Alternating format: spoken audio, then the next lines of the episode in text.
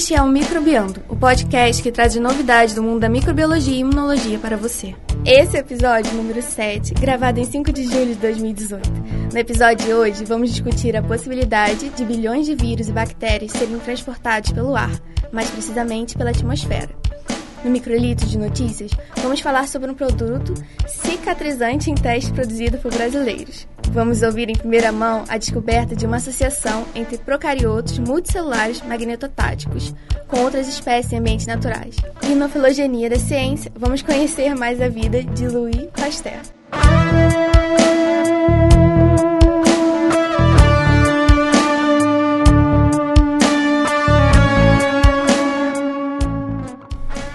Olá, bem-vindos ao podcast Microbiando, o podcast que traz novidades do mundo da microbiologia e imunologia para você. Meu nome é Eduardo e hoje o controle do microfone é meu. é, e estou junto com os professores Leandro Lobo. Oi. Juliana Echeverria. Olá. É, bom, fiquei... Oi, eu, Ana Carolina. eu, Rosana, estou aqui também. Pessoal, lembre-se de mandar suas dúvidas para o nosso e-mail, né? microbiando@micro.frj.br. Assim participando um pouquinho dos nossos episódios. Isso aí, e lembrando da nossa promoção, hein? Nós ainda estamos com a promoção do livro em aberto. Nós estamos sorteando um livro incrível que se chama Molecular Diversity of Environmental Prokaryotes, a diversidade molecular de procariotos ambientais, que foi editado pelo Tiago Bruce e pelo Amaro Emiliano Trindade da Silva. Então, para concorrer, basta escrever para a gente no microbiando.micro.ufrj.br e de preferência fazendo uma perguntinha, né? Ou deixando uma sugestão, ou fazendo um elogio, tá? E você. E nós quando nós vamos sortear esse livro, pessoal?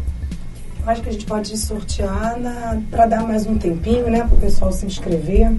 É. Acho que daqui a dois episódios, o que, que vocês acham? Não, acho uma boa. a gente libera o resultado no episódio 9? Eu acho uma boa. Né? Tá então, todo mundo tem bastante tempo para escrever para a gente e deixar sua pergunta e concorrer a esse livro incrível. Sem desculpa, hein? Vamos participar. Bom, pessoal, o artigo que vamos discutir hoje se chama Deposition Rates of Virus and Bacteria Above the Atmospheric Boundary Layer. Em português, taxas de deposição de vírus e bactérias acima da camada limite da atmosfera e foi publicado este ano no International Society of Microbial Ecology Journal, que pertence ao grupo da Nature. Pois é, é um artigo da Nature, gente. Esse artigo foi publicado por um grupo da Universidade de Granada, na Espanha, em colaboração com a San Diego State University, na Califórnia, e a University of British Columbia, em Vancouver, no Canadá. Os autores são Isabel Rett, Gaetano Dorta, de Granada, Natalie Meladenov, Danielle Winget e Curtis Suttle. Basicamente, o que o pessoal fez foi coletar amostras que foram depositadas em regiões de de, altitude por um período de dois anos, isso mesmo, em 2007 e 2008, e analisar a quantidade de vírus e bactérias presentes nas amostras e a origem deles. Então, só agora isso tudo ficou pronto. E como eles pegaram essas amostras? Algum tipo de coletor ou algum estagiário ou IC teve que fazer isso? Esse trabalho sempre sobe para alguém, né? É, eu sei que tem uns ICs que eu gostaria de mandar para a estratosfera.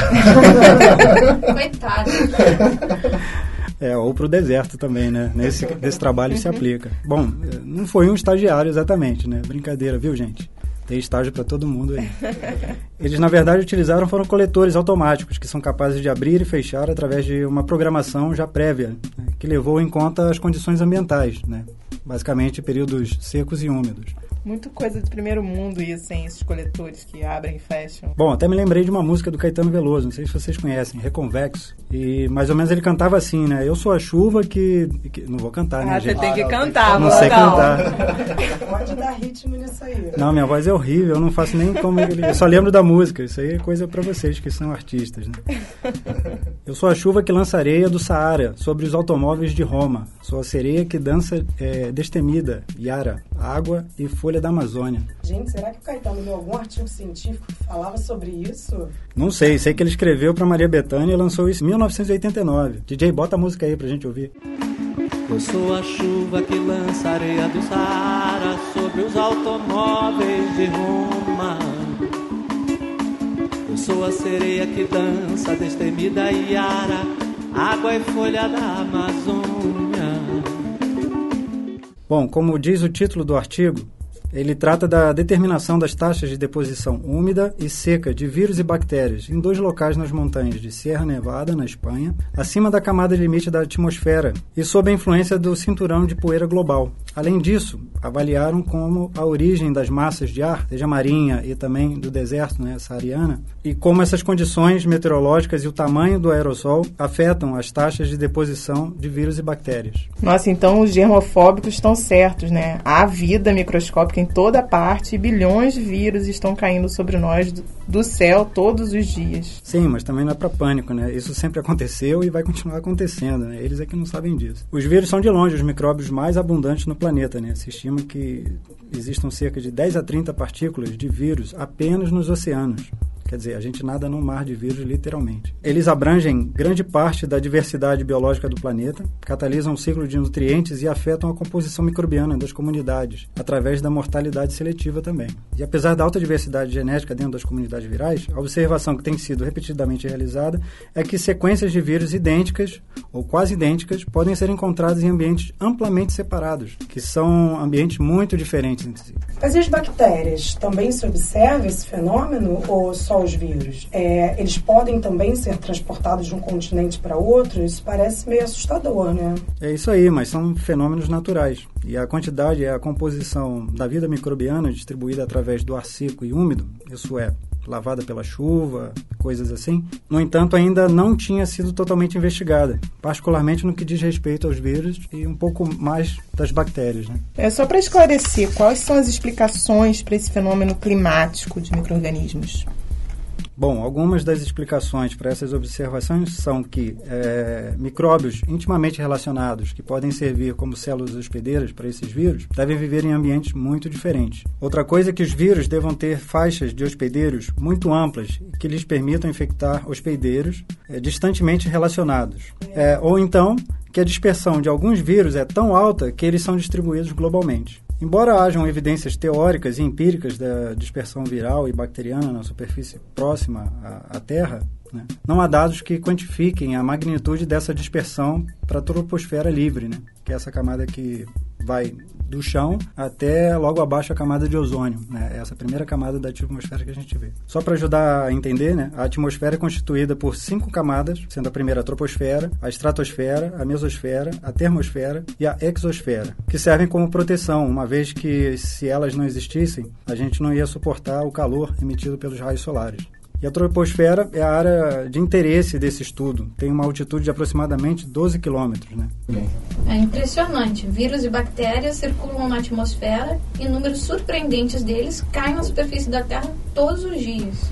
Em geral, existe um gradiente de, de bactérias, né? dependendo da altitude, com concentrações mais altas no ar, próximo à superfície de áreas poluídas, e concentrações mais baixas, porém mais uniformes em locais é, de alta altitude é, na troposfera livre. É, estudos semelhantes não tinham sido realizados para vírus ainda. Né? A camada limite atmosférica delimita a parte da troposfera diretamente influenciada pela superfície da Terra, seja umidade, ventos, poeira e tudo mais. A altura dessa camada é um limite chave para discriminar entre a deposição atmosférica local e a de longo alcance, porque abaixo dessa camada limite, na parte inferior da troposfera, os processos de mistura vertical influenciam a deposição atmosférica e respondem pela maior parte da deposição local. Em contraste, acima dessa camada limite está a troposfera livre, e o material arrastado nesta camada está tipicamente sujeito ao transporte de longo alcance. É, uma coisa legal é que vírus e bactérias geralmente eles não são dispersos pelo ar como partículas livres, né? Eles estão ligados à poeira do solo ou a agregados orgânicos marinhos, né, no mar. E uma coisa que eu achei legal também é que os desertos da Terra são as principais fontes de poeira e bactérias. As exportações de poeira do solo dos desertos são particularmente prevalentes no hemisfério norte, né, principalmente no norte da África, Oriente Médio e a Ásia Central e do Sul, gerando então um cinturão de, de poeira global. Ok, mas e os oceanos? Eles devem dispersar muito mais, né? É sim, embora os oceanos cubram cerca de 70% da, da superfície da Terra, poucos estudos quantificaram seu papel como fontes de micro-organismos ah, transportados pelo ar e que podem atingir grandes distâncias pela circulação atmosférica global. Portanto, as suas faixas de dispersão e distribuição podem ser expandidas. Ah, tudo bem, entendi tudo até aqui. Mas estamos falando de transporte aéreo de micro-organismos pela atmosfera para além do continente. Mas como é que isso cai? É a tal deposição? Pois é, foi exatamente isso que o trabalho investigou. Embora o transporte de longas distâncias de micróbios transportados pelo ar sem dúvida ocorra, existem muitas incertezas associadas às taxas de deposição. Os microorganismos transportados pelo ar podem ser removidos da atmosfera por precipitação, que é chamado de deposição úmida, ou por sedimentação direta durante dias claros, né, a deposição seca, afetando assim a abundância da composição e distribuição microbiana nos ecossistemas que são os receptores desses microorganismos. No entanto, as taxas de deposição de microrganismos no ar úmido ou seco têm sido raramente relatadas e apenas para as bactérias. E para mostrar isso, eles utilizaram dois coletores de deposição automáticos passivos. Né? Esses coletores podem discriminar entre a deposição atmosférica seca e úmida, usando um sensor de umidade, que ativa a tampa de alumínio que cobre ou descobre o coletor seco ou molhado, dependendo das condições meteorológicas. Então, cada coletor tem uma área exposta de quase 700 centímetros quadrados e 30 centímetros de altura. Os coletores são colocados em uma estrutura metálica com aproximadamente um metro né, das pernas. Muito legal, mas se eu quiser usar as pernas dos coletores com dois metros, não dava para coletar nada, né? Tinha que ter um coletorzinho para pessoas pequenas. claro que sim, né? Mas com dois metros aí você ia precisar de uma escada, né? Ou de alguém mais alto.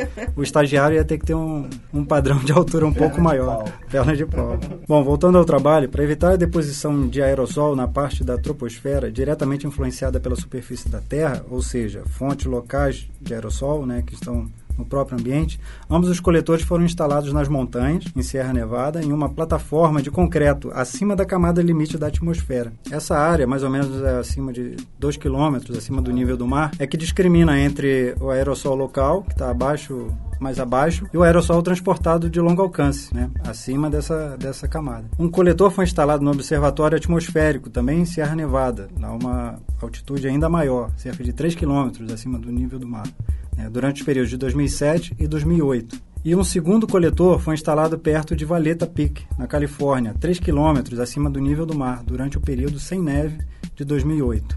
Peraí, por que esse coletor só foi instalado em 2008, já que o outro estava desde 2007? É, os coletores foram instalados em 2008 para determinar a sincronia entre os locais, que os autores chamam de coerência temporal. A, essa sincronia né, verifica o transporte de material de longo alcance versus as fontes locais de aerossóis, né, que estão mais perto dali. As cestas de deposição seca e úmida foram coletadas a cada 14 dias durante 2007, somente em Nevada, e a cada 7 dias durante o ano de 2008, em ambos os locais. E a deposição atmosférica total foi expressa pela soma da deposição seca e úmida nesses locais.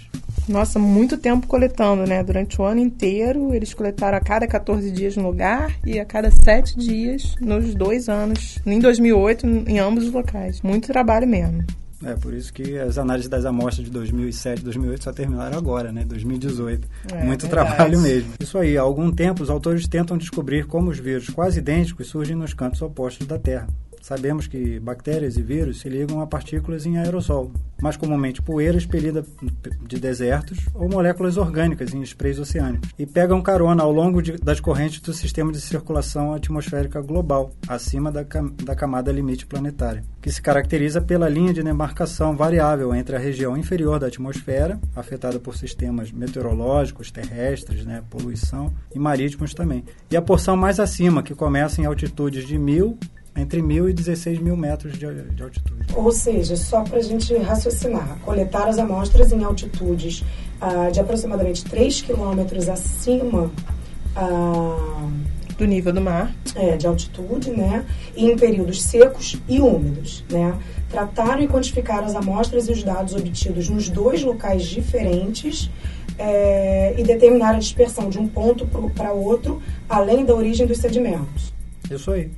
Vamos ver os resultados? Bom, primeiro eles quantificaram a deposição úmida e seca dos vírus e bactérias, né? Que estavam livres e anexados né, em matéria orgânica acima dessa camada, dessa camada limite atmosférica. E demonstraram que em cada metro quadrado, dezenas de milhões de bactérias e bilhões de vírus são depositados a cada dia. O experimento indicou que um máximo de 7 bilhões de partículas de vírus podem cair por dia sob certas condições. Mais vírus são lançados de massas de ar que transportam aerossóis marinhos menores né? menores do que 0,7 microns. Mais vírus são lançados de massa de ar que transportam aerosóis marinhos menores do que aerosóis terrestres, e a chuva não parece afetar essas taxas. Por outro lado, a deposição bacteriana foi maior durante os dias de chuva ou eventos de movimentação de ar com partículas maiores, particularmente a poeira do Saara. As taxas de deposição viral foram entre 9 e 461 vezes maior do que o intervalo para as bactérias. Bom, como os vírus são muito menores que as bactérias, não é surpreender que eles possam ser transportados pelo ar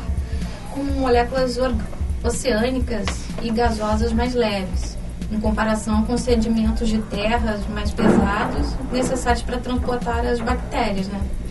Muito legal essa observação, porque confirma descobertas é, de outros pesquisadores, né, sugerindo que as partículas virais elas podem permanecer mais tempo na atmosfera e, consequentemente, né, é, potencialmente viajar mais longe, né, maiores distâncias. É, além disso, a presença de altas concentrações de bactérias ligadas ao pó durante os períodos chuvosos sugere que elas podem atuar como núcleos de condensação de nuvens né, e promover a precipitação, ou simplesmente serem levadas mais facilmente da atmosfera pela chuva. É realmente interessante. De fato, as bactérias do deserto do Saara podem ser depositadas em lagos no topo da montanha na Europa, particularmente durante os eventos de chuva e ciclones na região da, do Mediterrâneo.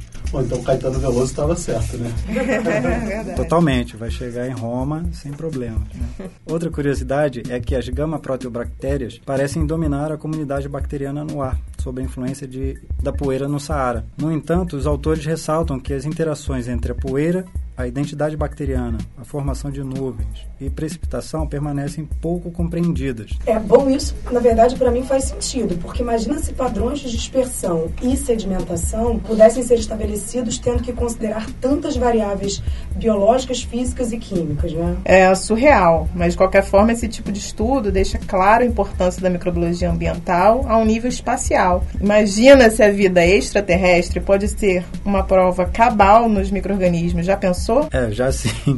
O próprio Kurt Suttle, que é um dos autores do trabalho, né, responsável pela pesquisa, numa das inúmeras entrevistas que ele vem falando desde que esse artigo é, foi publicado, destacou que provavelmente nos primeiros três 3 bilhões e meio de anos que a vida existiu na Terra foi inteiramente microbiana. E as únicas formas de vida que existiam eram bactérias, árqueas e os vírus que infectavam esses micro-organismos. Então os vírus eram os predadores no sistema. Né? A vida é, multicelular não entrou em cena até algumas centenas de milhões de anos atrás. E ele ainda destaca que os vírus e os organismos que eles infectam são altamente coevoluídos. E como parte desse processo, os vírus são excelentes em distribuir informações genéticas. Na verdade, o campo da biotecnologia originou-se com a descoberta de que você poderia realmente usar os vírus para transportar informação genética de um organismo para o outro. A engenharia genética original estava usando vírus para realmente socializar os genes entre os organismos. É verdade. É uma grande porcentagem de ácidos nucleicos humanos, né, ou seja, o nosso DNA, é na verdade DNA de origem viral que ainda estão integrados em nosso genoma. Isso é uma coisa característica dos retrovírus, tá? A placenta dos mamíferos contém uma proteína, por exemplo, que foi doada por vírus. Isso mesmo. Os principais componentes do nosso sistema nervoso são o resultado de informações genéticas doadas por vírus também. Os vírus são mestres nessa distribuição de informações genéticas e, como resultado disso, eles têm sido cruciais para a evolução de todos os organismos até hoje. Gente, então os vírus podem de fato ser a chave para identificar formas de vida extraterrestre. Será que tem vírus em Marte? Olha, outro dia a gente falou sobre trabalhar na Bahia pesquisando corais. Agora é em Marte Na Austrália, né? Também. Tá, tá a gente ficando tá... global. Tá ficando global. Extra global já. Extra, Extra global. Estamos saindo do planeta. Não, vai ser o microbiano das galáxias. Bom, voltando ao trabalho, as proporções de vírus e bactérias em amostras ambientais variam amplamente, né? Mas são consistentes em sistemas marinhos e não foram relatadas para de para a deposição atmosférica até então. Essas proporções eram significativamente maiores quando a origem da massa de ar era marinha e não saariana. Além disso, os índices de vírus para as bactérias não foram significativamente diferentes entre as condições chuvosa e seca. Embora a variabilidade dessa razão fosse maior durante períodos chuvosos do que quando estava seca. Uma vez que vírus e bactérias parecem formar aerossóis igualmente na superfície do mar, os resultados implicam que a maior proporção de vírus na atmosfera é provavelmente resultado de tempos de residência mais longos. Então isso ajuda a explicar aqueles pontos que você comentou, né? Porque, o, porque os cientistas encontram cepas geneticamente idênticas em partes completamente diferentes do mundo. Estão associados aos fluxos de sprays marinhos que podem se dispersar por todo o globo. Exatamente. Portanto, essas relações entre as frações de tamanho dos aerosóis orgânicos e as taxas de deposição de vírus e bactérias também poderiam ser determinadas pela origem das massas de ar. Muito legal, né? E tudo isso a partir de poeiras e aerosóis vindos de, de outras partes do mundo. Ou seja, a gente literalmente vive sob uma chuva de vírus e bactérias. E não adianta abrir o guarda-chuva. Mais Não. vírus que bactérias, né? É, porque quando tá seco também cai. Não não Exatamente. Aham. E olha que barato, há evidências de que as bactérias e os vírus podem permanecer viáveis após o transporte atmosférico, o que é consistente com a ampla dispersão de micróbios em ecossistemas muito diferentes. Então, além de estar voando por aí, eles estão viáveis. Assim, os fluxos descendentes significativos né, de bactérias e vírus da atmosfera podem ter efeitos na estrutura e na função dos ecossistemas receptores, sim. Em vez de ser uma consequência negativa, essa deposição fornece um banco, de, um banco genético de micro-organismos que deve permitir que os ecossistemas se adaptem mais rapidamente às mudanças ambientais. Obviamente, os vírus flutuando acima das nossas cabeças e eventualmente pousando ao nosso redor não são de todo ruim. A grande maioria não é capaz de infectar as células humanas e os vírus simplesmente vêm e vão antes mesmo de percebê-los. Quanto às bactérias, os nossos corpos são abrigos para todos os tipos de bactérias que não nos causam nenhum dano. Só para ter uma ideia, estima-se que o corpo humano médio é o docilar de até 100 trilhões de células bacterianas, muitas das quais não poderíamos viver sem elas. E, obviamente, o planeta também não pode, isso é fato. É verdade. E para todos aqueles que sonham com o fim dos vírus e das bactérias, isso é um verdadeiro pesadelo, né? E eu fiquei pensando, como é que a poluição que está tão intensa nos oceanos impacta nessas populações de vírus e bactérias e a dispersão delas no planeta? É, não só dos oceanos, mas do, do- do planeta em geral, né? É, já tem grupos trabalhando com, com vírus e, e bactérias exatamente patogênicas para saber se esse transporte pode ser feito e se essas condições podem afetar a saúde humana, a saúde animal. E outro componente importante nessa parte ambiental hoje é a produção de alimentos, né? Porque a gente tem as monoculturas e se determinado vírus de uma planta consegue ser carreado de uma cultura para outra em grandes, em grandes distâncias, você pode afetar né, a produção agrícola de outras regiões. Isso pode até estar acontecendo e a gente ainda não sabe. Por que, que às vezes várias né, é, produções se perdem por doenças que foram introduzidas, apesar de você estar mantendo aquele controle local ali, numa área bem controlada. É legal que esse trabalho saiu no início desse ano, né, Volta? Foi em janeiro agora. janeiro. Eu- E eu, acho que alguns meses depois saiu um trabalho, foi publicado na Nature Communication, sobre um assunto muito parecido com esse. Só que eles usaram, eles fizeram a- um- uma pesquisa da aero, aerosolização. Aerosolização. Nossa, difícil, né? É uma palavra difícil. aerosolização, né? Isso. É, em um tanque de ondas. Uhum. Né? São aqueles tanques, umas piscinas gigantescas onde eles fazem simulações de onda. Até aqui na COP, na UFRJ. Tem, tem um dos maiores do engenharia. mundo. É, tem um dos maiores O pessoal usa para estudo de plataformas de petróleo. Exatamente. E eles fizeram um estudo num desses tanques mostrando que, claro, a água que entra nesses tanques é água do mar mesmo, de verdade, água do oceano. Então eles mostram que realmente partículas de vírus e bactérias entram em aerosol e assim, tiver mais onda, quando o tanque está ativo, está funcionando, né, as ondas estão quebrando, então formam-se mais aerosóis do que com a água parada, que já era de se esperar, claro. Mas o mais interessante desse estudo é que eles mostram que a população que está nesses aerossóis é diferente da população que está no oceano, eu quero dizer, de vírus e bactérias. Então parece que tem algumas espécies ou alguns gêneros que ma- elas, eles conseguem formar aerosóis mais fácil do que outros gêneros. Isso é uma coisa Eles, co- eles são transportados mais São facilmente transportados do mais que facilmente. outros. E não tem nenhuma ligação com o tamanho, né, a forma. É, não, a única ligação, acho que a única ligação que eles chegaram conseguiram alguma conclusão é a, parte, a composição do envelope dessas, desses Isso, micro-organismos. isso. Tiver e mais aí você tem né? a, a maior facilidade de ligar aquele tipo de matéria orgânica que está disponível. É. Então isso é mais fácil de se ligar e de serem carreados, de serem transportados. É, então eles tinham, pode ser que algumas bactérias tenham certos tipos de lipídios no seu envelope, Uhum. formam aerosóis mais facilmente. Isso é assim, isso é muito importante na microbiologia médica. Então você imagina um patógeno que é transmitido através de, né, de perdigoto, assim, Uhum. do espirro, o cara espirrou, mandou aquele. Via de respiratória. É. Será que tem cepas de alguma espécie que fazem aerosol mais facilmente do que outras? Então elas se- conseguem se transferir de um hospedeiro É, para outro? e tem vários grupos, inclusive aqui do Instituto de Microbiologia, que estudam a presença dessas bactérias né, patogênicas no mar, né? A presença e a dispersão delas. E quem sabe elas também podem estar sendo dispersas nesses aerosóis. Aqui- no Brasil, que a nossa a nosso, nosso esgoto, nossa rede de esgotos é, quase não recebe tratamento, né? Então você pode imaginar um paciente que está internado no hospital, com uma bactéria multiresistente, por exemplo, que tem resistência a antibiótico, e o cara evacua nesse hospital, o esgoto cai, esse, essas fezes vão cair na rede de esgoto, não vai ser tratado, vai ser descartado no mar, né? E ali no mar pode passar por esse processo. É claro que a gente está pensando no cenário mais, no pior cenário possível da situação, mas esses trabalhos estão mostrando para a gente que isso pode acontecer. Outra coisa legal de chamar a atenção para esse ponto são é, justamente da água de reuso, que hoje está cada vez mais comum.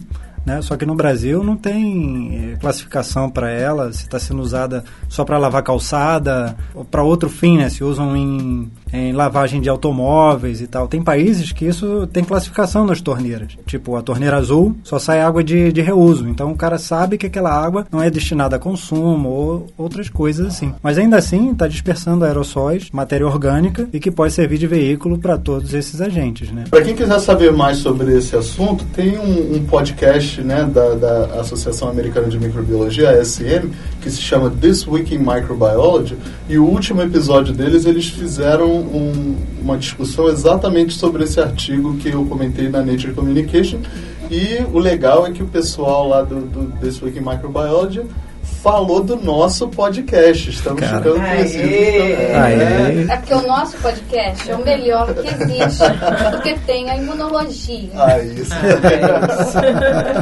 É, e eles super elogiaram o nosso podcast, disseram, falaram sobre a importância de ter outros podcasts né, em línguas diferentes, como português, por exemplo, falando sobre microbiologia e imunologia. Nós ficamos muito orgulhosos. Né? Demais, demais.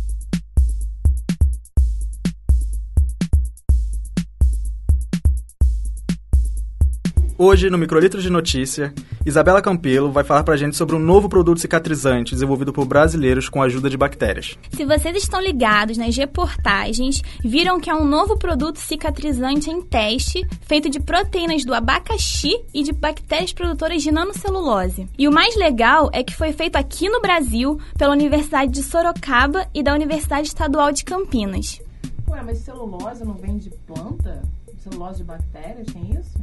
Sim, as plantas produzem a celulose com lignina. Já a celulose bacteriana é mais pura que a das plantas, pois não há a presença de outros polímeros, o que faz ela ter uma maior cristalinidade, capacidade de reter a água, ser mais fácil de moldar em uma estrutura tridimensional e ser mais biocompatível com outras substâncias. E isso é ótimo, pois pode ser usado em diversos setores, como nos setores de cosméticos e alimentícios. A bactéria usada para conseguir essa nanocelulose é a Gluconacetobacter chilinus. Ela já é conhecida em medicamentos usados em lesões de pele, pois tem um efeito antibacteriano. Mas se tem um efeito antibacteriano, ele não faz mal para a própria célula que produz? Não, porque esse efeito ele acontece quando se liga a outros compostos, como por exemplo o ácido sórbico, que é usado em controle de bactérias na comida. Entendi. Nesse produto cicatrizante também tem uma proteína do abacaxi. Então, a proteína é uma enzima, que é chamada de bromelina. Ah, a bromelina já é conhecida. Ela é muito utilizada em remédios para quem tem má digestão causada por excesso de proteína. Mas o, o que mais que essa enzima faz? Então, ela faz várias coisas, tipo decompor proteínas por meio de hidrólise, inibir a agregação plaquetária, tem ação anti-inflamatória e antitumoral, ajuda na absorção de alguns fármacos, além de, claro, ajudar na cicatrização de lesões. Poxa, que legal, né? Você disse que essa enzima bromelina, ela ajuda na absorção de fármacos. Então ela ajuda a nanocelulose, não é isso? Não. Tipo, o que ocorre é que a nanocelulose não é absorvida. Na verdade, acontece o contrário, com a nanocelulose auxiliando a bromelina a ficar na pele. Esse novo curativo em forma de gel usa a bromelina para limpar a pele de células mortas e formar uma barreira contra algumas bactérias. Ah, entendi. Mas como que ocorre esse auxílio feito pela nanocelulose? Lembra que eu falei que a nanocelulose tem a capacidade de reter água? Então, Assim, a nanocelulose reteria a bromelina, fazendo-a ser liberada aos poucos e ainda sendo mantida no local, além de, claro, ajudar para que não ocorra uma grande degradação da enzima. Assim, o efeito antibacteriano e anti-inflamatório da bromelina é mantido por mais tempo. É muito legal, hein? Talvez esse composto possa ser usado no futuro para o tratamento e prevenção de infecções de lesões graves, né? como queimaduras de terceiro grau ou feridas cirúrgicas. João Vitor traz pra gente uma notícia fresquinha. É o primeiro relato de uma associação de procariotos multicelulares magnetotáticos com outras espécies em ambiente de lagoa natural.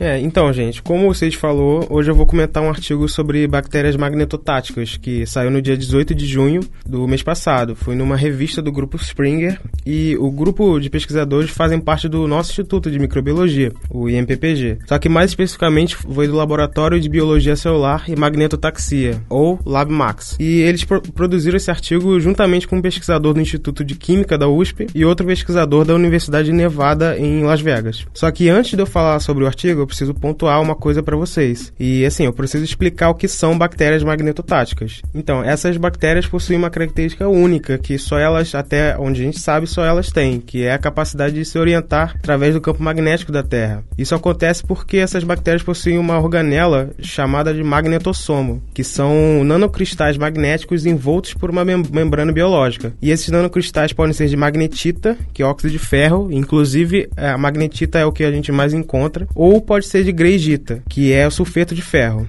E isso, isso, essa composição faz com que essas bactérias consigam se orientar. É muito incrível mesmo. Eu trabalhei no LabMax né, com o professor Ulisses e a professora Fernanda durante a minha graduação e confesso que eu só entrei no time das magnetotáticas por dois motivos. O primeiro é que na, numa aula que a Fernanda estava dando, eu assisti um vídeo que, que eles fizeram que mostra justamente essa migração delas na lâmina, né, numa gota pendente. E eu fiquei maravilhado, foi, foi incrível mesmo. É. E o outro que foi durante o, é, na entrevista do estágio, o professor Ulisses disse que eu poderia ir para Antártida, né? Então, assim, foi, um, foi um grande atrativo. Conquista qualquer aluno. Com certeza, né? Não, não, não tive a oportunidade de ir. o projeto, ele fechou na, na época que estava na... Ai, que pena. É. Então, voltando ao artigo, eles demonstraram uma associação íntima e, e fisicamente que é fora do comum de um tipo específico de, dessas bactérias magnetotáticas chamadas de procariotos multicelulares magnetotáticos. E essa associação era com a bactéria marinha Pseudoalteromonas. É, para um bacteriologista é engraçado pensar em um procarioto multicelular, né? Não, é, pois é. Elas são, assim, mais de 20 a 40 bactérias agregadas e organizadas em formato meio esférico. E essa estrutura se comporta como um organismo só, só um organismo, em relação à sua é, motilidade e reprodução. E o ciclo de vida dessas bactérias é de até um pouco mais complexo do que as magnetotáticas em si. Essas singulares que a gente é, já se, se conhece. Única, né? Neste artigo, eles coletaram amostras da lagoa de Araruama e usaram metodologias como enriquecimento magnético para isolar e enriquecer esses procariotos multicelulares. Também usaram microscopia de varredura para de detectar essa associação em comum e, inclusive, eu vou comentar aqui que no artigo é, é, eles ilustram essas imagens com a microscopia de varredura e é uma coisa sensacional. Você vê com uma definição muito boa. E outras técnicas foram microscopia de fluorescência e hibridização in situ do RNA ribossomal 16S para determinar essa associação. E no próprio artigo, o grupo comenta que existem poucas associações específicas de bactérias magnetotáticas com outros micro-organismos. E eles não puderam afirmar se esse relacionamento é mutualístico ou parasitário, mas eles sugerem que, como a pseudoalteromonas é uma bactéria anaeróbia facultativa, ou seja, consegue respirar o oxigênio, e a bactéria magnetotática multicelular é anaeróbica restrita, ou seja, só consegue fazer uma respiração em anaerobiose em condições sem oxigênio, é, essa associação poderia promover uma proteção do oxigênio pela pseudoteromonas. É, o que faz sentido, né? É, e eles quantificaram o número de pseudoteromonas associados nos procariotos multicelulares magnetotáticos é, em diferente profundidade no sedimento. E o que eles observaram foi que na superfície essas associações eles eram maiores e iam diminuindo ao decorrer que a profundidade aumentava, ao decorrer que ficava mais fundo, né?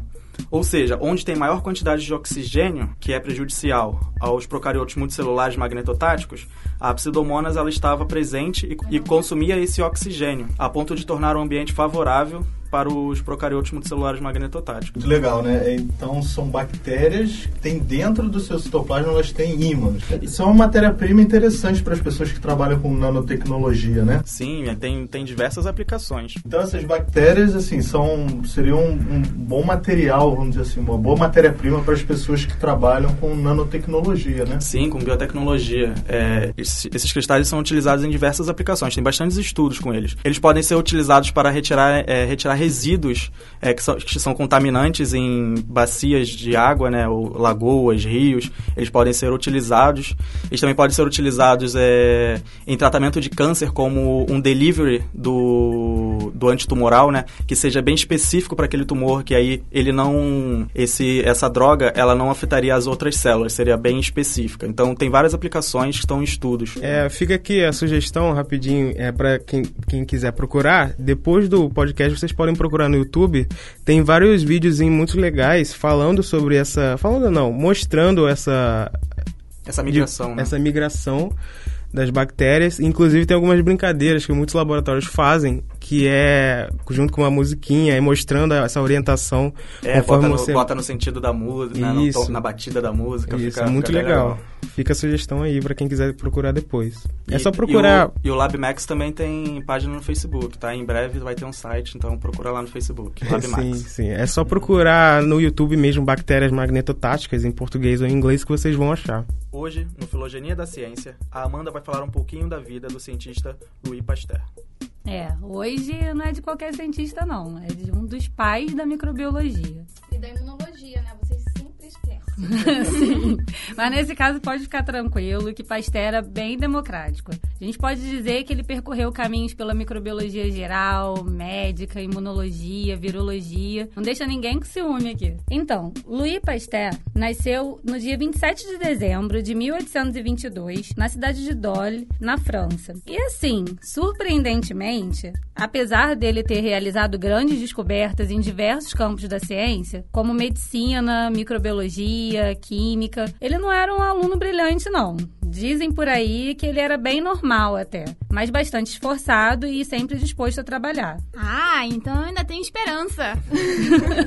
Isso aí. Pasteur era, era gente como a gente. Pasteur desenhava, pintava e ele se formou bacharel em artes em 1840 e dois anos depois em ciências. Em 1847 se tornou doutor pela Escola Normal Superior em Paris. Gente, eu aqui penando para terminar só o meu mestrado. Tá vendo? Em 1848, ele se tornou professor de Química na Universidade de Estrasburgo, onde conheceu Marie Laurent, a filha do reitor da universidade. No ano seguinte, eles se casaram e tiveram cinco filhos. Enfim, tá muito legal, né, fofocar sobre a vida do Pasteur, mas vamos falar do que interessa? Por que que, afinal, ele ficou tão famoso? Isso, isso que eu quero saber. Então, eu vou falar resumidamente, porque são várias contribuições e descobertas em diversos campos de estudo. A primeira grande descoberta de Louis Pasteur foi relacionada à química. Estudando os cristais do ácido tartárico, ele fez descobertas de assimetria molecular que mostraram que as propriedades de uma substância química não podem ser compreendidas considerando apenas a sua composição. Essa descoberta originou o campo da estereoquímica, e o levou a ser condecorado na França, e isso tudo com apenas 26 anos. Gente, vou cortar os pulsos. Corta não, Isa, corta não. E na microbiologia, como é que ele chegou lá, Amanda? Então, em 1854, Pasteur foi nomeado professor de Química e reitor da Faculdade de Ciências da Universidade de Lille. Lá, ele se dedicou a encontrar soluções para os problemas com a fabricação de bebidas alcoólicas, porque alguns produtores já vinham procurando ele para pedir ajuda. E aí, trabalhando na teoria dos micróbios, né, ou dos germes, como chamavam na época, Pasteur demonstrou, através de experimentos, que organismos como bactérias eram responsáveis por azeda- azedar vinho, cerveja, leite, e em meio a esses estudos, ele conseguiu derrubar de vez a teoria da biogênese, além de relacionar micro-organismos ao processo de fermentação, assim como a, a esse azedamento que ocorria às vezes. Ele então inventou um processo em que as bactérias podiam ser removidas pela fervura e depois pelo resfriamento do líquido, que hoje é o processo conhecido como pasteurização. ah, isso aí eu já ouvi falar. É aquela parada do leite, né? E das cervejas, hein? Isso, exatamente.